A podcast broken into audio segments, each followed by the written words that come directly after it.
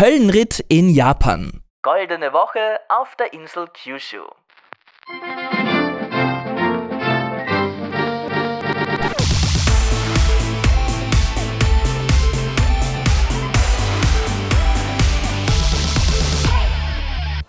Die Urlaubstage, die man als hart arbeitender Mensch in Japan bekommt, sind begrenzt. Ein Lichtblick sind da die vielen Feiertage, die es zum Glück in Japan gibt. 16 an der Zahl und praktischerweise fallen einige davon hintereinander, was dann zu regelrechten Feiertagsexzessen führt. Ein solcher hat gerade stattgefunden, nämlich die berühmt-berüchtigte Golden Week. Da wird das ganze Land vom Reisefieber gepackt und ja, auch mein Mann und ich haben es endlich geschafft, auf die Insel Kyushu zu reisen. Und von diesem güldenen Vergnügen erzähle ich euch heute. Es wird um christliche Märtyrer gehen, um Touristenhöllen.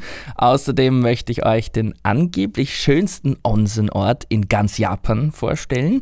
Und ich verrate euch, ob ich mich getraut habe, rohes Pferdefleisch zu essen.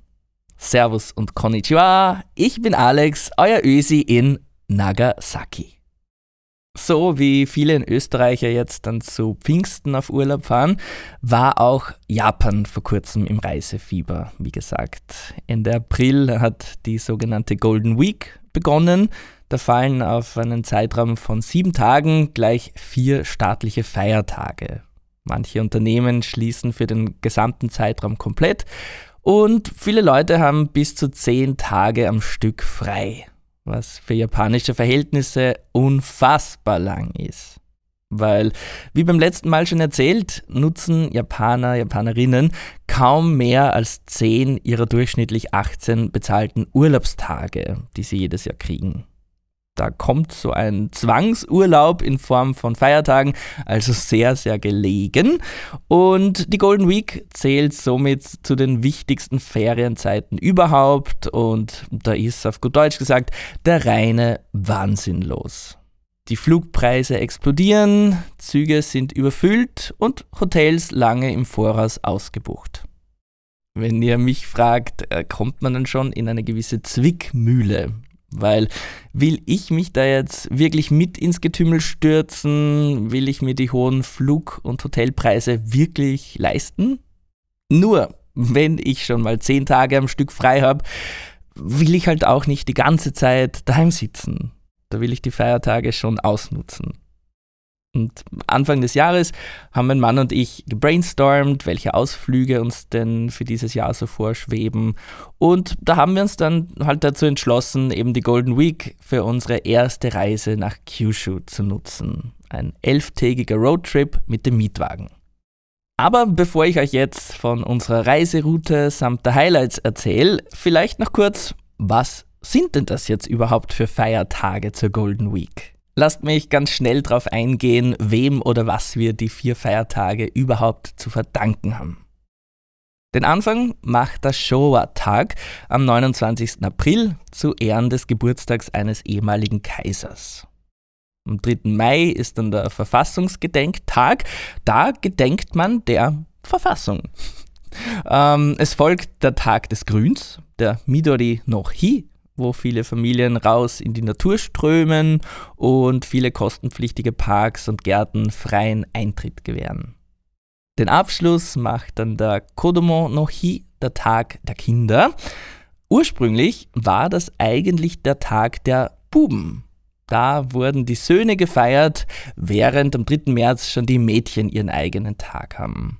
Traditionellerweise hängen Familien, die Söhne haben, dann Windsäcke in Karpfenform vor ihr Haus und mittlerweile ist es ja offiziell der Tag der Kinder und viele Familien hängen daher auch für die Töchter einen solchen Karpfen auf. Diese bunten Windsäcke waren vor kurzem echt überall zu sehen und sind eigentlich wirklich schön. Nur warum ausgerechnet Karpfen? Also abgesehen davon, dass die lebendigen Koi-Karpfen in Japan sowieso omnipräsent sind, äh, steht hinter dem Brauch eine chinesische Legende. Die besagt, dass es einen Karpfen gegeben hat, der war so stark, dass er im gelben Fluss stromaufwärts schwimmen konnte.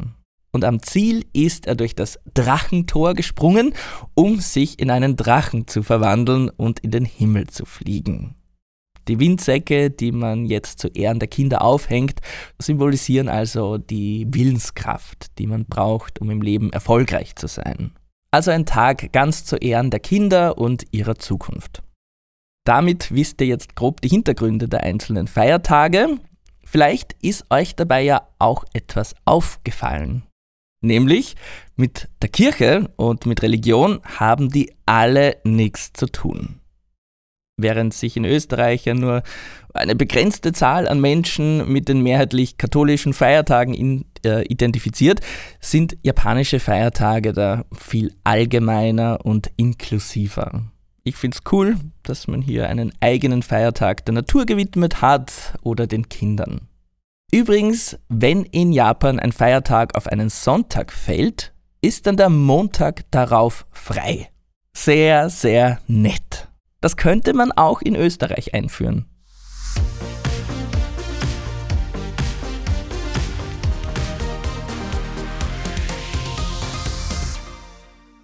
Die Golden Week. Für meinen Mann und mich war klar, eine ganze Woche lang nur zu Hause hocken kommt nicht in Frage. Kyushu ist nach Hokkaido die drittgrößte Insel Japans. Sie liegt südwestlich der Hauptinsel Honshu und das Klima dort ist eine Spur anders, teilweise subtropisch. Und bis auf die häufigen starken Regenfälle hatte ich bisher eigentlich nur Gutes über die Insel gehört. Nur wie kommt man dort überhaupt hin? Wer so wie wir genau zur Feiertagswoche verreisen will, dem rate ich dringend, alles schon möglichst früh zu buchen. Unsere Flüge zum Beispiel haben wir über drei Monate im Voraus gebucht. Die Insel Kyushu liegt gute 1000 Kilometer westlich von Tokio und ja, theoretisch kann man schon auch mit dem Hochgeschwindigkeitszug Shinkansen hindüsen. Zu unserem ersten Aufenthalt nach Nagasaki dauert das mit Umsteigen aber schon auch siebeneinhalb Stunden. Und obendrein würde die Reise mit dem Zug auch fast dreimal so viel kosten wie ein günstiger Inlandsflug. Wenn ihr als Touristen nach Japan reist, könnt ihr schon vom Ausland aus den sogenannten Japan Rail Pass kaufen. Das ist quasi eine Flatrate für fast alle Züge hier zu einem echt unschlagbaren Preis. Und da würde ich den Zug vorziehen. Allerdings, Japanerinnen und auch Ausländer, die wie wir in Japan leben, können diesen Pass leider nicht kaufen. Für uns war also der Flug die weitaus günstigere Option. Die Größe der Insel Kyushu würde ich übrigens auch nicht unterschätzen. Für unsere elftägige Reise haben wir uns deshalb mal nur die nördliche Hälfte vorgenommen, als Roadtrip mit dem Mietwagen, wie gesagt. Wäre es denn unmöglich, die Insel mit öffentlichen Verkehrsmitteln zu erkunden? Hm, nein, sicher nicht. Auf ganz Kyushu gibt es nämlich fast 600 Bahnhöfe und der Shinkansen verbindet die wichtigsten Städte miteinander. Aber, ja, jetzt kommt ein Aber, Kyushu ist halt vor allem für seine wunderschöne Natur bekannt, ähm, wie die Vulkanlandschaften und Inselketten Viele Nationalparks liegen eher im Landesinneren und sind öffentlich dann leider doch etwas umständlich zu erreichen.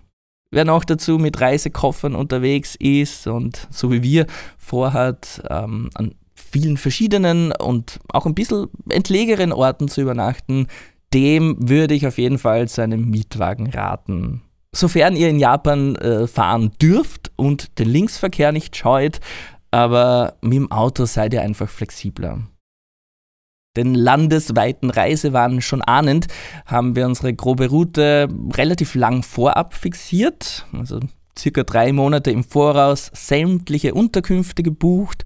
Das machen wir eigentlich eh immer so. Also ihr hört, wir sind jetzt keine super crazy Spontantouristen, ähm, es würde mich während der Reise, glaube ich, viel zu viel stressen, äh, nicht zu wissen, wo wir als nächstes übernachten. Und ja, wie gesagt, ist zur Golden Week das meiste ohnehin ausgebucht. Die Überbleibsel entweder pothässlich oder unleistbar. Gestartet haben wir unsere elftägige Reise in der Stadt Nagasaki, ganz im Westen der Insel. Nagasaki verbindet man jetzt nicht gerade mit schönen Dingen, Also aus dem Geschichtsunterricht wusste ich noch, dass die Stadt am 9. August 1945 Opfer einer Atombombe geworden ist. Die Stadt wurde regelrecht dem Erdboden gleich gemacht, drei Tage nach der allerersten jemals eingesetzten Atombombe auf Hiroshima. Die Stadt Nagasaki ist geprägt von ihrer turbulenten Vergangenheit, die auch schon lang vor der Atombombe begonnen hatte. Sie gilt als eine der ältesten Hafenstädte Japans und als einstiges Tor zur Welt. Weil während Japan über Jahrhunderte mehr oder weniger von der Außenwelt abgeschirmt war, war der Hafen in Nagasaki der einzige offene Hafen. Hier wurde international Handel betrieben, vor allem mit China, Portugal und den Niederlanden. Den Portugiesen sei Dank wurden im 16. Jahrhundert so Dinge wie Brot, Schusswaffen und Jesus nach Japan importiert. Und aufgrund dieses internationalen Handels finden sich in Nagasaki halt auch ganz viele Einflüsse von verschiedensten Kulturen. Trotz Verbannungen und trotz hundertfacher Hinrichtungen von christlichen Märtyrern hier haben die hier ganze Arbeit geleistet, weil nirgendwo in Japan findet man so viele Kirchen und auch Christen wie in der Präfektur Nagasaki. Und es ist schon ein bisschen ein schräges Bild, durch Japan zu reisen und dann stehen da auf einmal sehr europäisch ausschauende Kirchen, irgendwie bizarr und für mich nicht gerade typisch japanisch, aber es gehört halt zu dieser Region. Neben der geschichtsträchtigen Hafengegend findet sich in Nagasaki auch das älteste Chinatown Japans. Es ist halt im Vergleich zu jenem in Yokohama extrem winzig, also ein netter Farbtupfer, aber relativ unspektakulär, wenn ihr mich fragt. Kulinarische Besonderheiten sind hier die Nudelgerichte Champon und Sada Udon. Beide gelten als quasi chinesische Gerichte, die aber in Nagasaki erfunden wurden. Wir haben Sada Udon probiert und das Ungewöhnliche dran ist, dass die Nudeln dabei nicht nur hauchdünn sind, sondern frittiert statt gekocht. Also die Nudeln sind hart und knusprig. Bedeckt werden sie mit einer sehr, sehr dicken, äh, stärkehaltigen weißen Sauce. Darin vermischt findet ihr Meeresfrüchte, Fleisch und Gemüse. Die Sauce hat eigentlich wie pure Mehlschwitze geschmeckt, mild bis gar nicht gewürzt, aber gleichzeitig auch sehr deftig. Mein Mann und ich haben uns eine Portion geteilt, das war auch gut so. Ähm, also es war geschmacklich schon okay, aber von der doch sehr schleimigen Sauce ist uns fast ein bisschen schlecht geworden. Als traurige Hauptsehenswürdigkeit der Stadt gilt das Atombombenmuseum und der dazugehörige Friedenspark.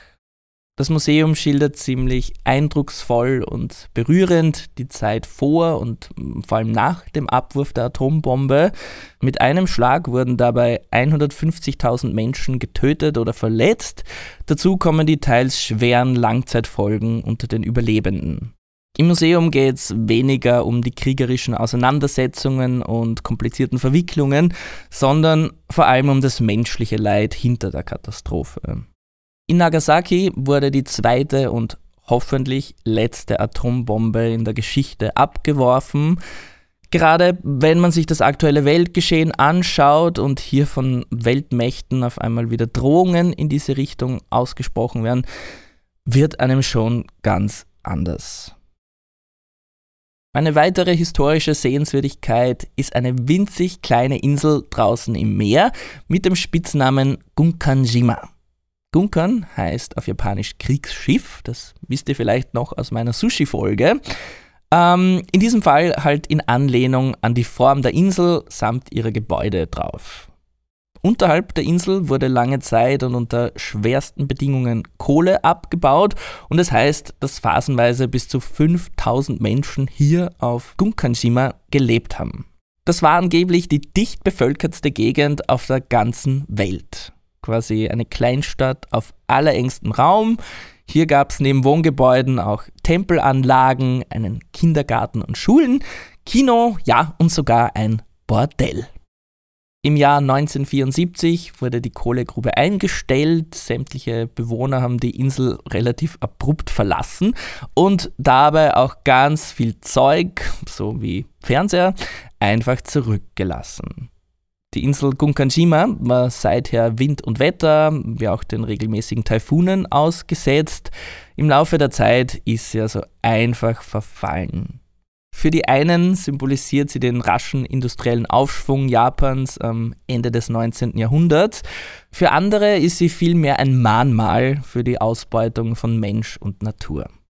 Jedenfalls wurde die Insel mittlerweile für Touristen geöffnet. Wir sind mit einem Ausflugsboot hingefahren und konnten dann auf einem kurzen, abgesicherten Weg herumspazieren. Und das war schon sehr eindrucksvoll. Die riesigen Betonbauten, wie sie einfach völlig verfallen sind und wie durch die Risse äh, die Natur langsam ihren Weg zurückfindet. Sehr dramatisch und filmreif. Die Insel kommt übrigens auch im James Bond-Film Skyfall vor. Kurzum, Nagasaki ist nicht die modernste und auch nicht die aufregendste Stadt unter uns gesagt, aber sie ist extrem geschichtsträchtig. Sie hat viel erlebt, auch viel erdulden müssen. Und allein deshalb ist Nagasaki sicher einen Kurztrip wert.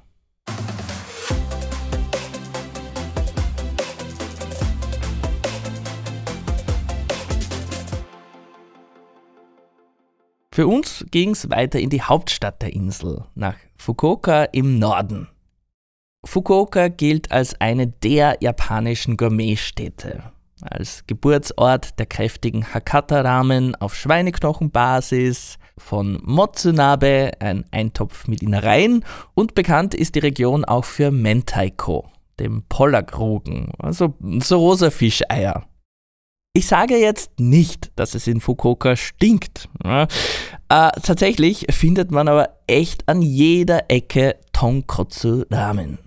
Dafür braucht man halt eine Brühe aus Schweineknochen, die teilweise bis zu 18 Stunden lang kocht. Und der Kochvorgang riecht halt leider nicht allzu einladend, muss ich zugeben.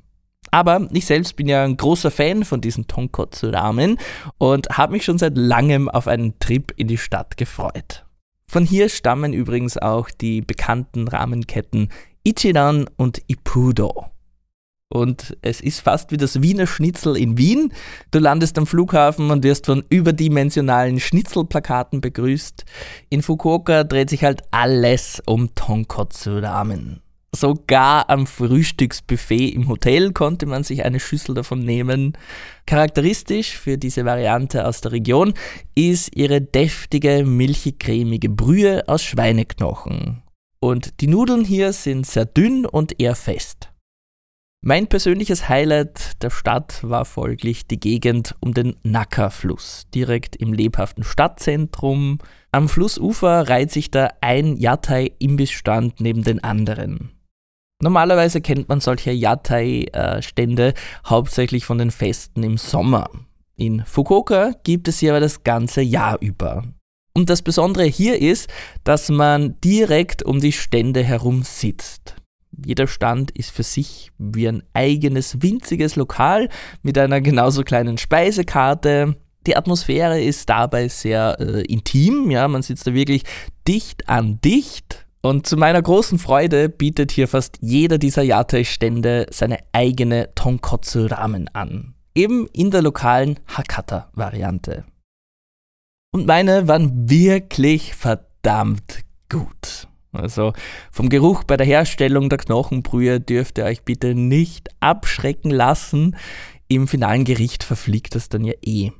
Übrig bleibt eine wirklich cremige, reichhaltige Brühe mit ordentlich Tiefgang. Extrem umami. Die Stadt Fukuoka mag jetzt vielleicht nicht unendlich viele touristische Sehenswürdigkeiten bieten, sie punktet aber auf jeden Fall mit ihrer Kulinarik und dem sehr, sehr lockeren Treiben im Zentrum sowie am Stadtstrand. Und ich glaube, auch zum Leben wäre Fukuoka eine recht coole Stadt. Für meinen Mann und mich war es dann aber an der Zeit, den Stadttrubel hinter uns zu lassen. Ein kleiner Umweg hat uns zuerst zum Miyajidake-Schrein nördlich von Fukuoka geführt. Und den muss ich an dieser Stelle einfach erwähnen. Ich hatte Fotos von diesem Ort ganz kurz zuvor und zufällig auf Instagram gesehen und musste dann einfach hin. Der Schrein selbst liegt auf einem Hügel und ist sehr, sehr schön, keine Frage. Aber so richtig sprachlos gemacht hat mich der Ausblick in die entgegengesetzte Richtung, runter ins Tal.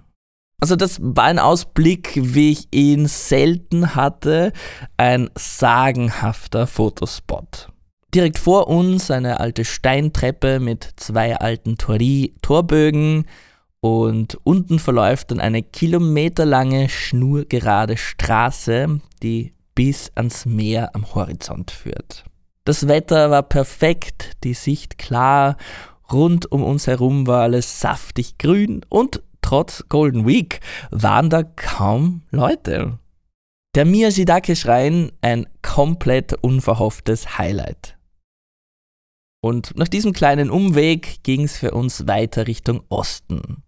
Zuerst ins herzige Örtchen Yufuin, wo wir ein wunderschönes Onsen besucht haben und dann durch die traditionelle Einkaufsstraße geschlendert sind. Und die ist mir ein bisschen zum Verhängnis geworden, um ehrlich zu sein. Ganz konkret ein bestimmter Laden, ja, der hat sich auf Kochzutaten spezialisiert. Gerade auf Kyushu gibt es halt die verschiedensten Zitrusfrüchte, allen voran Yuzu und Kabosu. Und in diesem Geschäft gab es halt ungefähr alles mit diesen Früchten. Ich habe mich dort mit Kabosse Sojasauce und Yuzu Miso Paste eingedeckt und freue mich schon sehr drauf, die bald mal zu verkochen. Übernachtet haben wir in Yufuin in einer kleinen Pension, die von einem älteren Ehepaar geführt wird. Das war sehr schrullig, mitten im Nirgendwo, aber wirklich super gemütlich und zuvorkommend.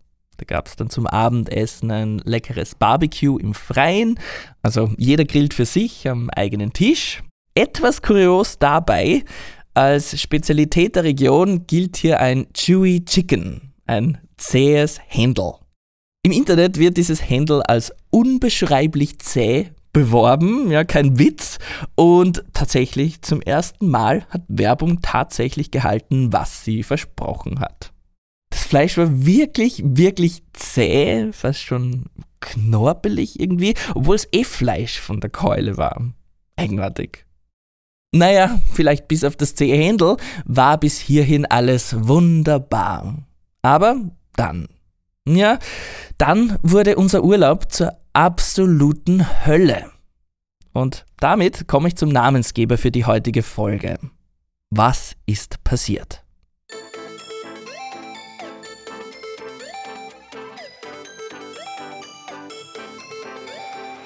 Unser Roadtrip hat uns in die Kleinstadt Beppu an der Ostküste von Kyushu geführt. Zum ersten Mal unserer Reise war hier tatsächlich mal so einiges los. Also davor war es, wie gesagt, trotz Golden Week eigentlich überall erstaunlich ruhig. Aber hier in Beppu viel Verkehr, viele volle Parkplätze. Was treibt all die Touristen hierher? Beppu zählt zu den bekanntesten Onsen-Badeorten Japans. Umzingelt von lauter Vulkanen entspringt nirgendwo in Japan so viel heißes Quellwasser wie hier. Und im Land der Badekultur reicht das allein schon aus, um jedes Jahr über 8 Millionen Besucherinnen anzulocken. Die Hauptattraktion von Beppu nennt sich Jigoku Meguri. Klingt nett, übersetzt heißt das aber Höllentour. So wie man in anderen Städten von einer Sehenswürdigkeit zur nächsten hoppen kann, hoppt man in Beppu um umgerechnet 15 Euro von einer Hölle zur nächsten. Und das ganz freiwillig. Mit Hölle oder Chigoku auf Japanisch meint man tatsächlich vulkanische Gruben. Davon kann man in Beppu ganze sieben besuchen und jede einzelne dieser Gruben ist auch völlig anders. Ja, die einen sind Teiche, voll mit kochendem Wasser in den verschiedensten Farben, von leuchtend Türkis bis Feuerrot, mit dramatisch tänzelnden Dampfschwaden an der Oberfläche. Das Quellwasser hat hier bis zu 100 Grad, also Baden ist hier natürlich nicht zu denken.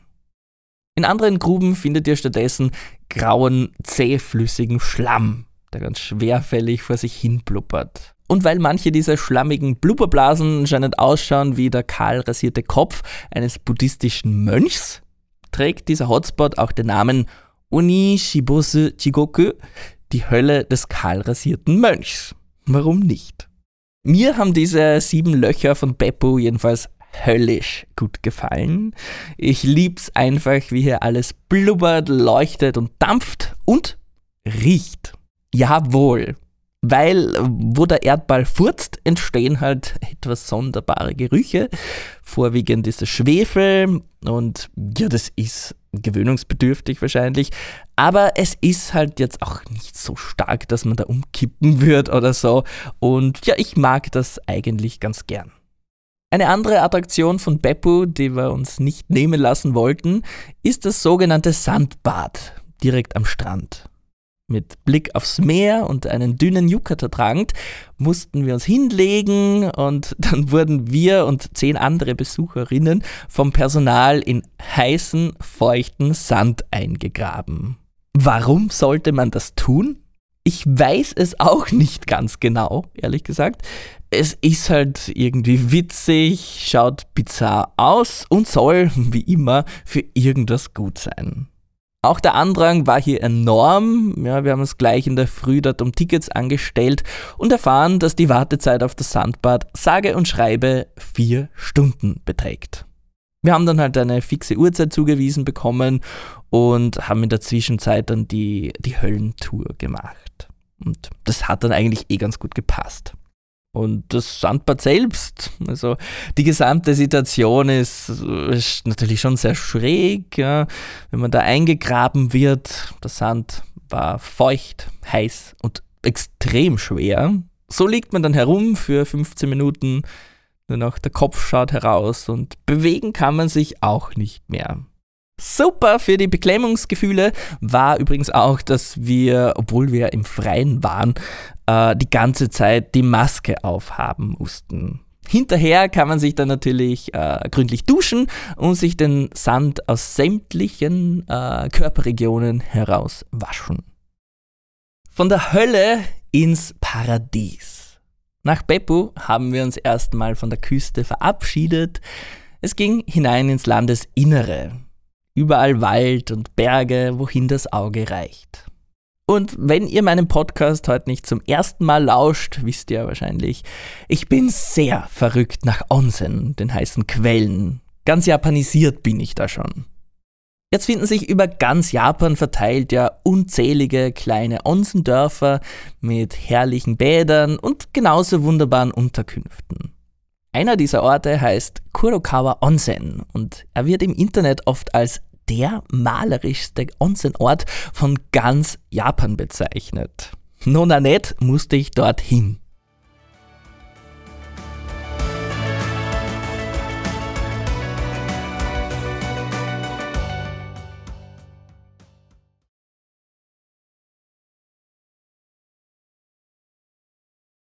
Es heißt übrigens auch, der Ort sei ein absoluter Geheimtipp. Aber soll ich euch was verraten? Der Ort mag ein Geheimtipp unter ausländischen Touristen sein, okay, aber Japanerinnen werden wie magisch angezogen und das echt scharenweise. So sehr sogar, dass ich zum Zeitpunkt der Buchung nur mehr das letzte verfügbare Zimmer im gesamten Ort ergattern konnte. Das war, wie gesagt, über drei Monate vor unserer Reise. Aber gut, es waren halt auch die Feiertage. Zum Glück sind wir ja gerade noch fündig geworden. Ein Ryokan, wie er im Buche steht. Und auch die teuerste Nacht, die wir bisher überhaupt irgendwo verbracht hatten. Man denkt ja bei Japan generell sehr schnell an diese traditionellen Unterkünfte, also die Ryokan. Ein wahres Kulturgut, wenn ihr mich fragt. Ryokan gelten als besonders beliebt und urig, was ich auch total nachvollziehen kann. Und mein Mann und ich wollen uns ja schon immer wieder auch mal was gönnen, aber zehn Nächte am Stück im Ryokan, das wäre dann doch der absolute Overkill. Warum? Die Übernachtung im Ryokan beinhaltet meist Halbpension mit einem traditionellen Frühstück und einem üppigen, mehrgängigen Abendessen, dem sogenannten Kaiseki Dinner.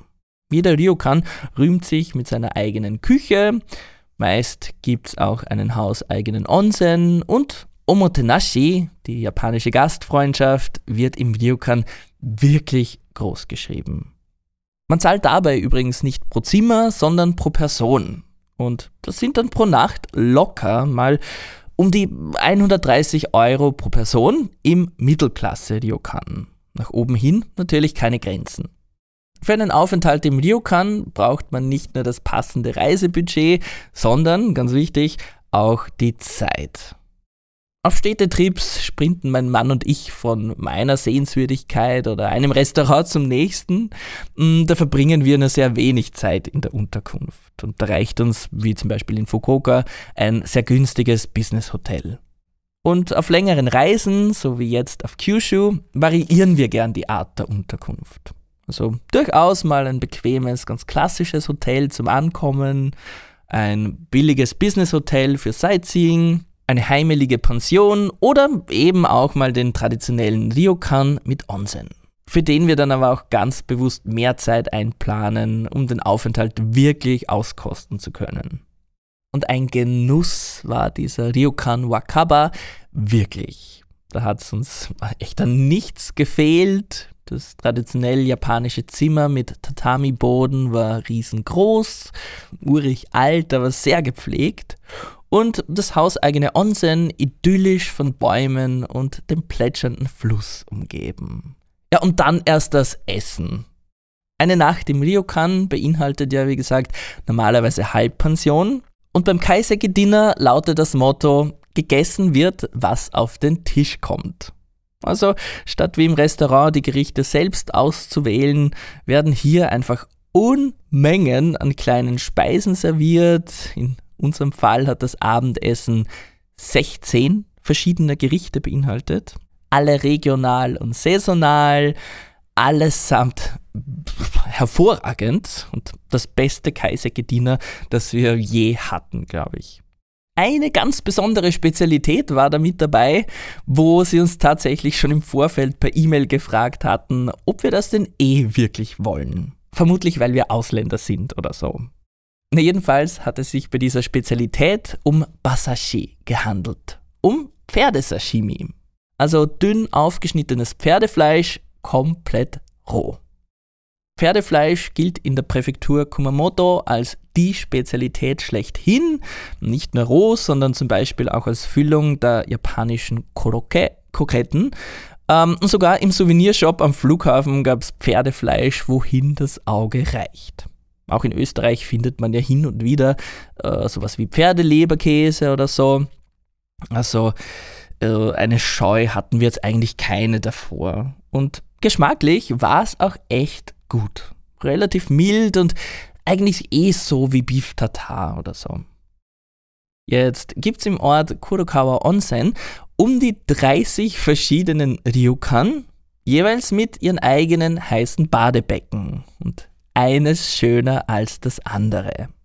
Mit einem eigenen Badepass kann man gleich mehrere davon nutzen, zum vergünstigten Preis, selbst wenn man kein Übernachtungsgast ist. Da hat man dann die Qual der Wahl. Will man lieber das 5-Sterne-Onsen im Wald, ein rustikales Onsen am Wasserfall oder das in der Höhle? Man kann bei der Auswahl der Bäder echt eine, eine ganze Wissenschaft draus machen, hat mein Mann mir gesagt. Man kann die Bäder zum Beispiel auch nach der chemischen Zusammensetzung ihres Quellwassers aussuchen, also lieber metallischer oder säurehaltiger oder doch lieber das mit dem meisten Schwefel. Ich will euch sagen, hier gibt's echt für alle was. Wir haben in zwei Tagen insgesamt vier verschiedene Bäder besucht und alle waren sie einfach traumhaft. Die mitunter schönsten Onsen, in denen wir je waren so idyllisch in die Natur eingebettet, was übrigens auch für die Ryokan-Anlagen und den ganzen Ort selbst gilt. Kleine Privatbecken, die man gegen Geld mieten kann, gibt es hier übrigens auch ganz viele. Also vielleicht für jene unter euch, die öffentliche Nacktbäder scheuen oder nicht überklebbare Tattoos haben. Das ist in Japan ja leider immer noch sehr schwierig. Oder falls ihr mit dem Partner des anderen Geschlechts baden wollt. Dann empfiehlt sich ein privates Onsen. All das geologische Treiben, die heißen Höllen und Blubberbläschen sind ja nett und spaßig. Bis sie das plötzlich nicht mehr sind.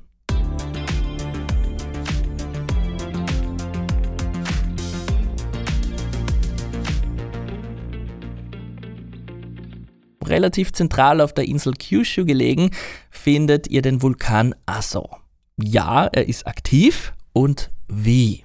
Erst letzten Oktober ist er das letzte Mal ausgebrochen. Ähm, Gesteinsbrocken und Asche sind weit und hoch geflogen. Verletzt wurde dabei aber zum Glück niemand. Normalerweise kann man per Seilbahn und sogar mit dem Auto fast bis ganz rauffahren und dann zum Krater wandern. Das wäre auch auf unserem Plan gestanden, es hat aber nicht sein sollen. Vor ein paar Monaten hat es nämlich schon wieder ein erhöhtes Eruptionsrisiko gegeben und auch während unserer Reise war deshalb die Gegend um den Krater immer noch abgesperrt. Ja.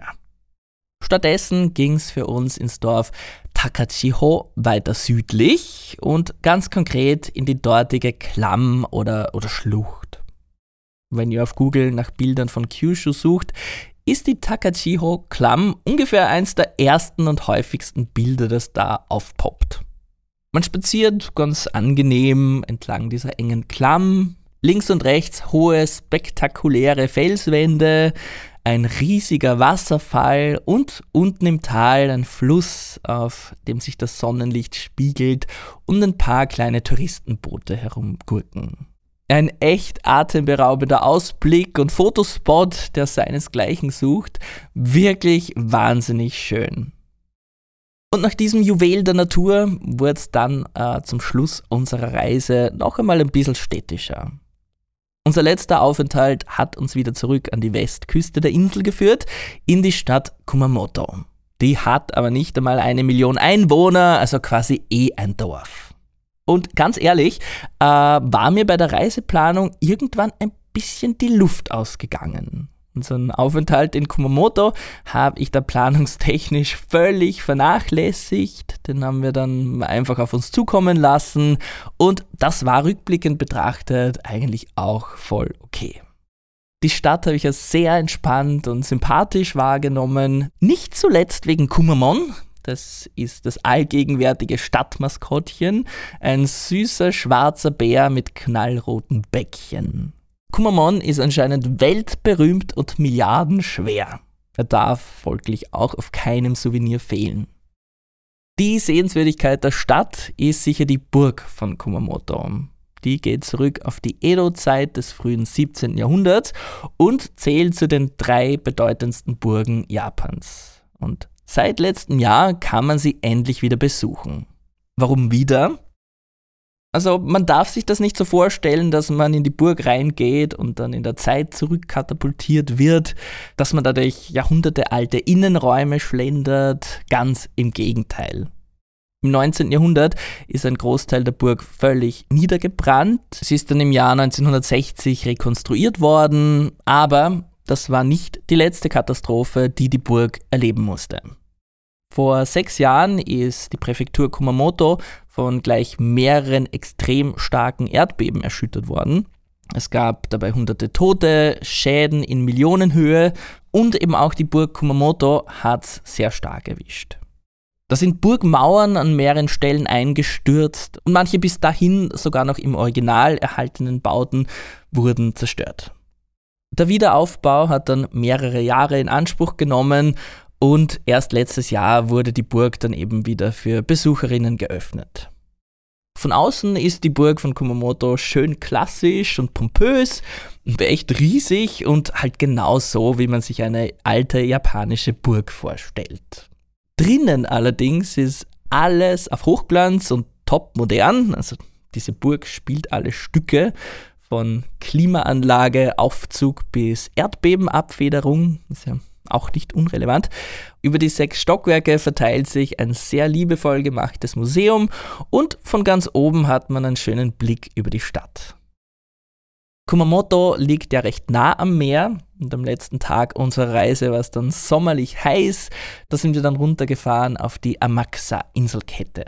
Das sind ganz, ganz viele winzige Inselchen und ja, es gibt einige Strände, üppige Natur, grandiose Aussichtspunkte und ein perfekter letzter Sonnenuntergang über dem Meer. Ja, und das war's. So ist unsere Kyushu-Rundreise zu Ende gegangen. Wir haben über 900 Kilometer zurückgelegt, sind durch sechs verschiedene Präfekturen gekommen, hatten Meer und Wälder, Vulkane und Höllen, traumhafte Onsen, unbekannte Gerichte und sogar das Wetter hat fast die ganze Zeit über mitgespielt.